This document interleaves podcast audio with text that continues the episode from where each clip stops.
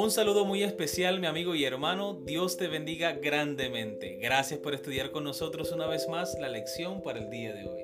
Estudiar la palabra de Dios es una oportunidad para crecer espiritualmente y estar más cerca de nuestro Dios. Así que vamos a estudiar. Con ustedes, Stephanie Franco y Eric Colón. Bienvenidos.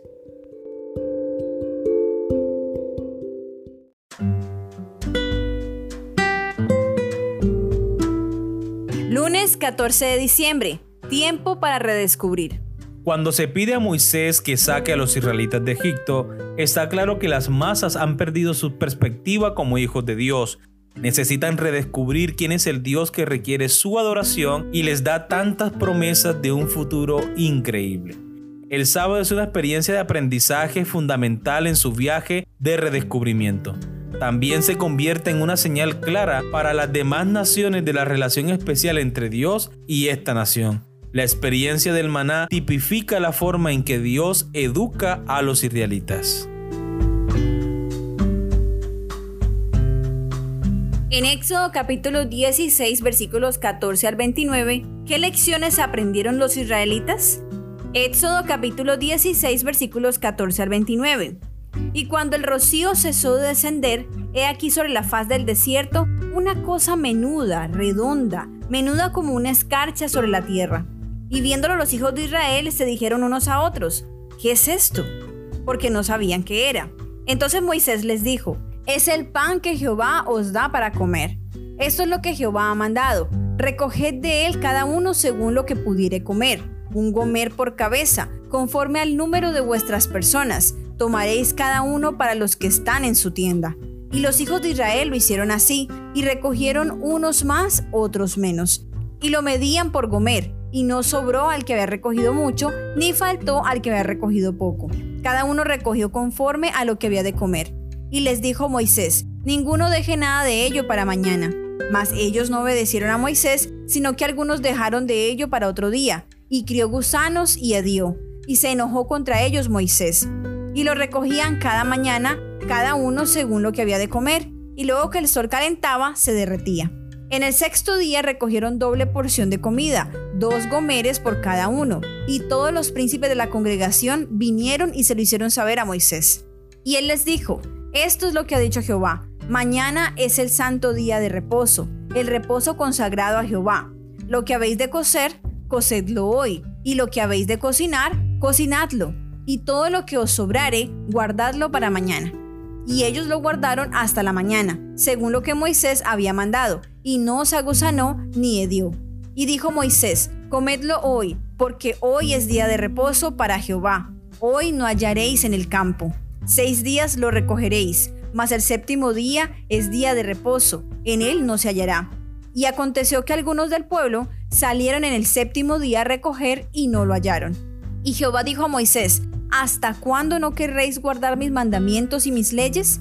Mirad que Jehová os dio el día de reposo, y por eso en el sexto día os da pan para dos días. Estése pues cada uno en su lugar, y nadie salga de él en el séptimo día.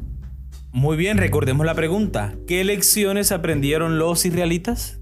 Yo pienso que la lección es clara. Dios desea que nosotros seamos obedientes a su palabra, pero más que obediencia, que entendamos que el sábado es un día especial de comunión. Es decir, nuestra obediencia debe estar motivada por el deseo de estar en constante comunión con Dios. Es decir, que no haya ninguna otra actividad que pueda distraer nuestra atención de estar en comunión con Dios, de aprender de Él, de fortalecer nuestra fe y nuestra confianza en Dios. Esto es más importante que lo tengamos presente no es simplemente obedecer el mandato, es el deseo de estar en comunión con Dios. Muy bien, continuamos con la lectura. Dios provee el milagro del maná para los israelitas, dándoles suficiente comida para cada día. Si les hubiese dado más de esa cantidad, entonces podrían haber olvidado quién era su proveedor. Así que cada día realizaba un milagro para ellos y ellos veían el cuidado de Dios. No obstante, los sábados la situación era diferente, ya que el día debía ser especial. Ahora ocurrían dos milagros, doble porción el viernes y la comida no se echaba a perder durante la noche. Eso hacía que el sábado los israelitas se maravillaran del Dios que era su libertador y redescubrieran lo que significaba ser el pueblo de Dios. Los israelitas tuvieron que comer este maná durante 40 años, de acuerdo con Éxodo capítulo 16 versículo 35. Dios también ordena a Moisés que guarde un gomer de maná para recordar a los israelitas cómo los alimentó en el desierto, de acuerdo con el versículo 32 y versículo 33 del mismo capítulo 16. Esto también habrá de ser un recordatorio de la experiencia especial del día de reposo.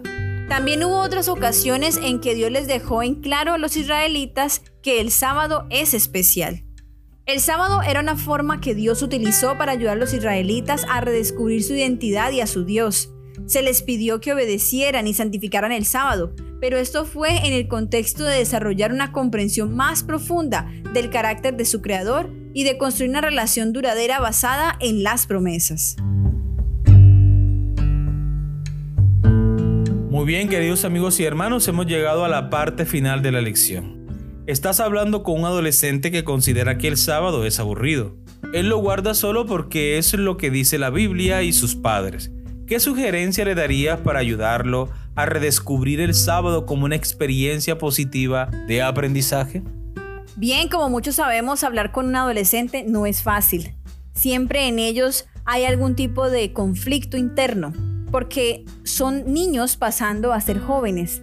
Pero es bueno que nosotros podamos, cuando hablamos con ellos, descubrir qué les gusta, qué les llama la atención y por ahí de pronto empezar a conversar con ellos. Y uno de los puntos que creo que podría interesarle a un joven es saber que Dios entiende quién es Él, que Dios se interesa por quién es Él y que si Dios se interesa tanto por Él y lo conoce también, qué rico es poder compartir con Dios, poder conversar con Él. Entonces, un punto que podría resaltar ante un joven sería el hecho de ver a Dios como su amigo con quien puede conversar, a quien puede contarle todo, absolutamente todo lo que piensa, todo lo que siente, y Dios nunca lo va a juzgar.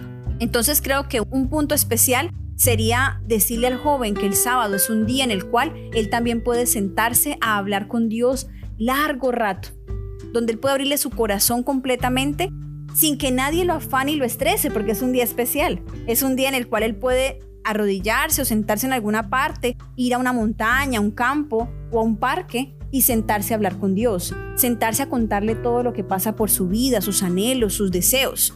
Es bueno que los chicos puedan descubrir que el sábado es un día muy especial, porque en ese día pueden detenerse a ver cosas especiales que Dios ha creado, cosas lindas que Dios ha puesto allí para que ellos puedan disfrutar, que ellos puedan observar. También es un día en el cual ellos pueden hacer grupos juveniles, pueden reunirse con sus amigos, pueden contar lo que experimentaron durante la semana. También es un día especial en el cual pueden hacer obra misionera como jóvenes, pueden ir a visitar a otros jóvenes que están en situación difícil, por ejemplo, los niños que son huérfanos o los niños enfermos en los hospitales. Es bueno que un adolescente pueda darse cuenta que él es útil, que él puede hacer cosas por otras personas, que puede salir del mundo en el que está para ayudar a otras personas, para extender palabras de consuelo, de ánimo, de aliento a otras personas. Que Él puede salir de su mundo para compartir con otras personas de la bendición que Dios le ha dado y que el mismo joven pueda entender, pueda reconocer cuánto Dios le ha dado y cuánto Dios le ha permitido tener en este mundo. Y así hemos llegado al final de nuestra lección para el día de hoy, queridos amigos y hermanos. Espero que haya sido de gran bendición para cada uno de ustedes y que podamos juntos redescubrir la bendición que tenemos cada día de reposo al encontrarnos con nuestro Dios. Y recuerde nuestra cita para el día de mañana con una nueva lección. Dios les bendiga.